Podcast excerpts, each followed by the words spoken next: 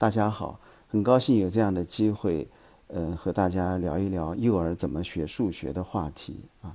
呃，艾尔特搞了这样一个幼儿怎么学的专题，我个人觉得这是一个非常有意义的问题，尤其是在我们中国的文化当中，呃，历来缺少对于儿童的关注，不管是家长还是老师，可能我们更为关注的是，呃，孩子老师怎么教或者家长怎么教，而不去关注孩子是怎么学的，啊，呃，当然呢。从心理学上来讲，我们对于儿童的研究，儿童究竟是怎样学习的，呃，其实直到今天来讲，也很难说我们搞清楚了啊，还有很多的问题我们并不明白啊。那么，究竟儿童是怎么学习的？呃，很多时候我们是凭着一种常识去揣测，所以也经常会有一些呃误解，呃，比如说一种典型的极端就是认为。儿童的学习嘛，和成人一样咯。啊，呃，大人觉得数学这么简单的事情，为什么你孩子却搞不明白呢？嗯，但事实上，儿童的思维跟孩呃这个和大人相比，真的是完全不一样啊。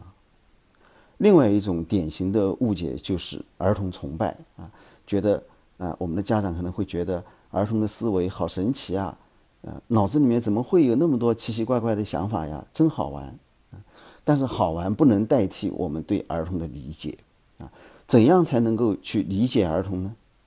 我想最核心的就是要有一个发展的观点，也就是说，我们要承认儿童也是人，特别是啊，他是一个发展中的人。那这其中的内涵就是要接纳儿童他所处的现有的这样一个发展水平，还要看到。啊，他现有的水平所具有的价值。那么，所谓接纳儿童的发展水平，也就是说，我们要啊允许儿童啊在他自己的水平上啊，用他的自己的方法去思考、去解决问题。也许这种方法在我们成人看来呢是很笨的，但是对他自己来说啊，却有他啊自己的价值。我们要尊重孩子的这样一个发展水平，同时。还要赋予儿童发展的力量，也就是说啊，即使孩子在很低级的水平上在思考，他的解决问题的水平是低的，但是他的主动性一点也不少啊，他解决问题的这个倾向，对对这样一个学习的兴趣一点也不少啊。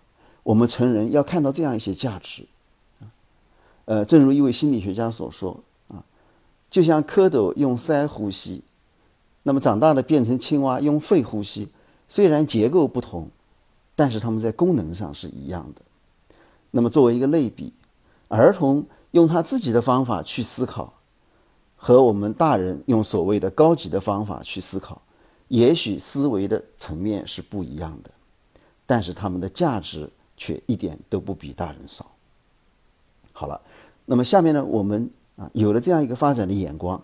就可以一起来看看儿童是怎样学习数学的，或者说，儿童的数学发展是一个怎样的过程？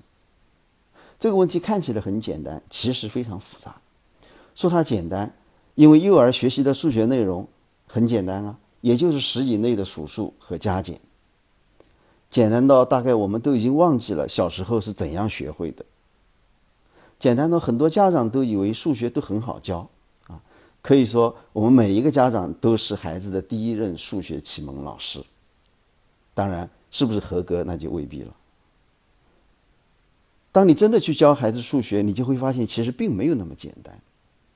于是很多家长就很焦虑，甚至于怪罪自己的孩子记性不好啊，或者说不用心啊。大家可能记得，呃，前一段时间网上有一个流传很广的视频啊，有一个。呃，萌妹子啊，大概可能五岁左右吧。大人要他背乘法口诀，他总是背不出来三五十五。其实他是不懂，完全的死记硬背。我不知道家长们对这样一个视频是怎么解读的，但我相信肯定有很多家长会认为数学就是记住的嘛，小孩子嘛记性好，多教几遍他就记住了啊。不懂不懂也没关系嘛，先把它记住再说。等他长大了，自然就懂了啊。总之，让孩子来记诵啊是没错的。好，那我们就先来说一说这种记忆的方法究竟对不对呢？坦率的讲，应该说对了一半。数字符号啊，一二三四五六七八九十这个顺序当然是要背熟的。数字符号本身啊，它就是一种文化的约定，只能是大人教给他。我们举个例子来说，假如我们不用一二三四五六七八九十这样的数字来做算术，我们改用英文字母 A B C D E F G。好，假如我要考考大家啊，C 加 F 等于多少？我相信你们算的就没那么快了。为什么？因为我们不熟练嘛。所以熟练确实是儿童学习数学的一个非常重要的基础。再比如说乘法口诀，背了有没有好处呢？当然有。这个世界上要背乘法口诀的国家并不多啊，除了中国，我知道，比如说还有印度啊。我们知道印度的学生数学也很好，这跟他们背乘法口诀可能也是很大的关系的啊。最近听说，呃，英国也在向我们中国学习，让小学生背乘法口诀啊。当然了，我很担心他们用英语来背，呃，怎么背啊？确实，呃，我们这个汉语是非常方便我们学数学的啊。当然，这是另外一个话题，我们这里不展开了啊。那我们要说的是，熟练给我们最大的好处啊，就是自动化。熟练呢，就可以节省出心理能量，来做其他的一些心理操作啊。就好比开车，我们刚学开车的时候，可能我们要关注很多很多呃方方面面的事情。当你熟练了以后，就变成一套自动化的程序了。所以孩子学习数学也一样啊。如果他熟练了，那么他就可以去关注更多的对他有挑战的问题。啊，他的解决问题的能力呢也更强啊。那么对幼儿的很多研究呢也表明，他的数数的熟练程度跟他的数学能力是高度相关的。而且对一些数学困难的儿童的研究，呃，也表明，对这些孩子最有效的干预的方法，其实就是让他学会熟练的数数。因此，中国的孩子在早期的数学能力上的这样一个发展的优势。呃，其实跟我们的孩子练习的多是有很大的关系的，因为我们在日常生活当中，家长呃有意无意的都会帮助孩子去练习啊，呃，所以这是可能这是我们呃，当然不完全是这个因素了啊，这是其中的一个非常重要的因素。但是这里我们要说的是，熟练它不可能带来理解，脱离了理解的熟练。是没有任何意义的。就像前面说的那个孩子，问题的根本不在于他记性不好，而是他根本不理解，所以才记不住。所以小学生可以去背乘法口诀，但是要让幼儿这样去做，那我们是坚决反对的。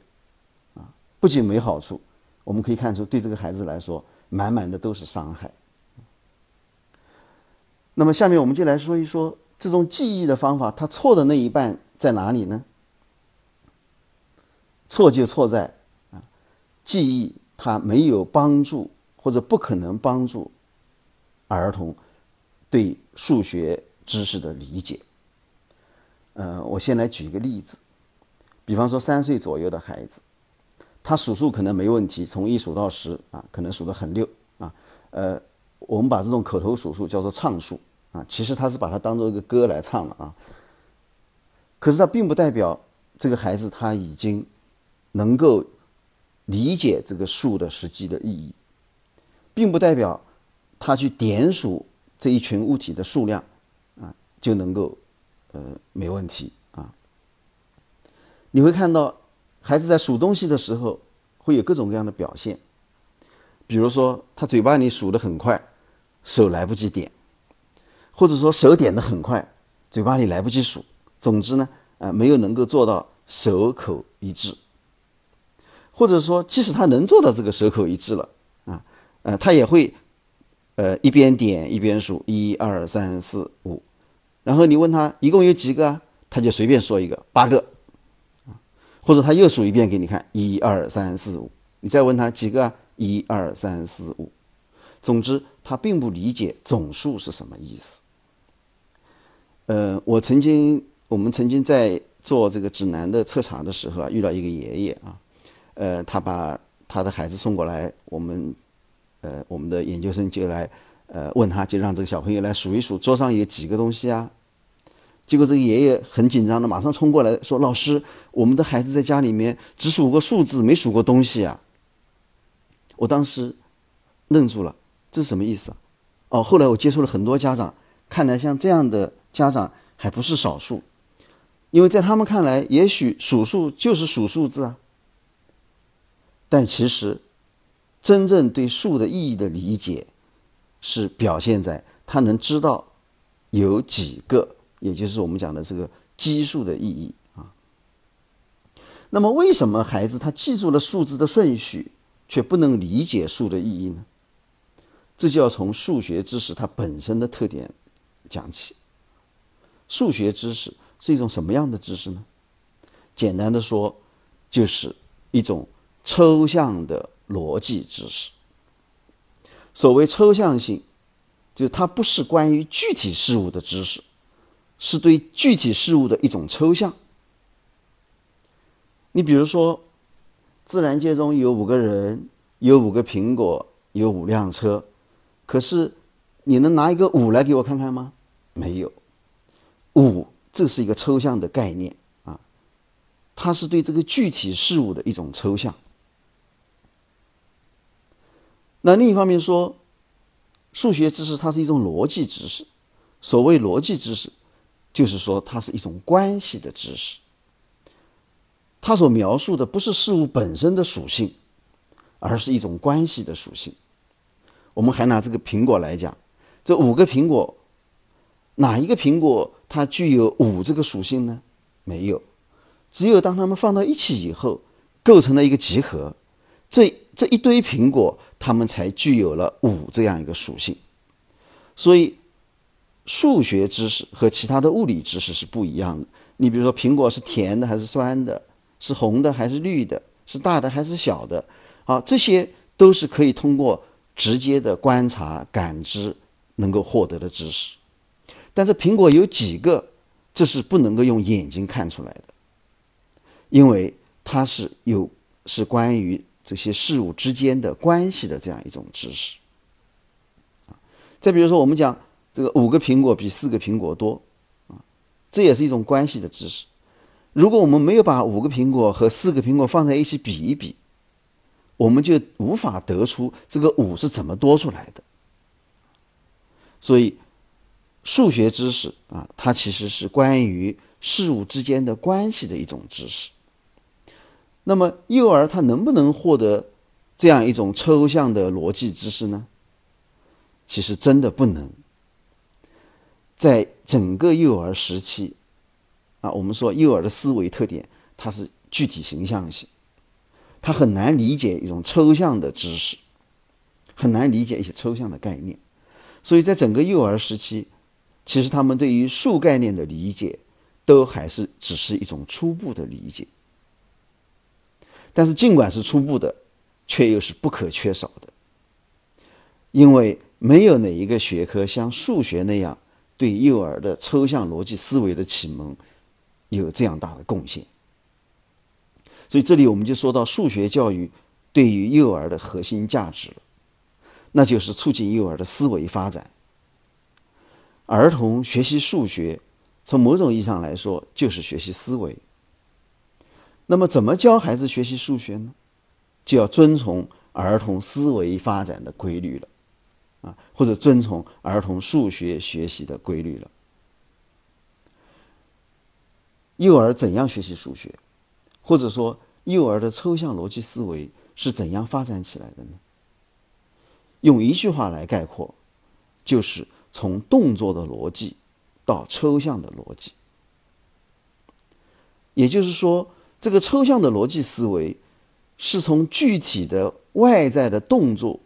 逐步的内化，然后在头脑当中啊进行重新构造，最最终形成一种抽象的逻辑关系。呃，我们还是拿数数数数的这样一个例子来说吧。如果你面前摆来一排苹果，你可以一下子就报出来是八个，甚至你也没有伸出手指头来数，直接就看出来了。但其实你有没有用动作呢？有，这是一种内化的动作，啊，所以你这个手指点数的这个动作，已经内化为可能是一种目光的注视了。但是对孩子来说，这就不一样了，他们很难做到一眼扫过去就能看出来有几个，而是可能会非常依赖于这个用手来点的动作。啊，他数一个数要碰一个苹果，甚至于他数一个数还要把数过的这个苹果移动到另呃移动到旁边去。更夸张的啊，有一次在研究当中，我们要求。啊，小朋友说：“请你不要用手来数，呃，来告诉我桌上有几个东西呢？”结果这个小朋友啊，他很聪明啊，你不让我用手来数，他就用点头的方法来数。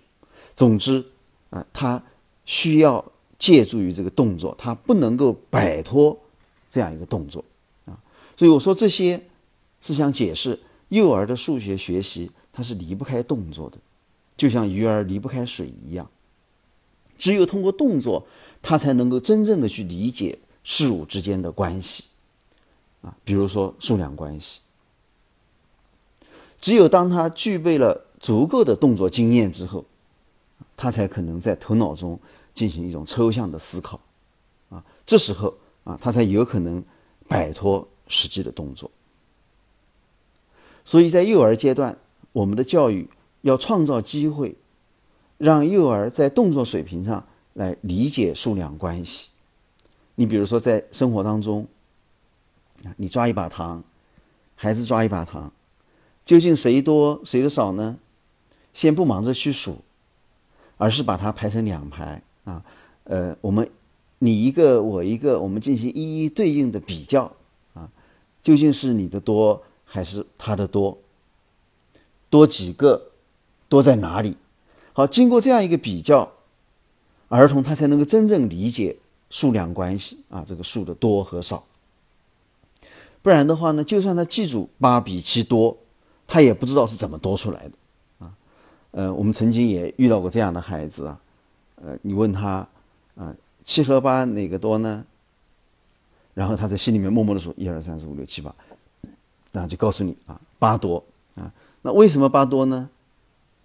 因为八在后面，为什么八在后面就多呢？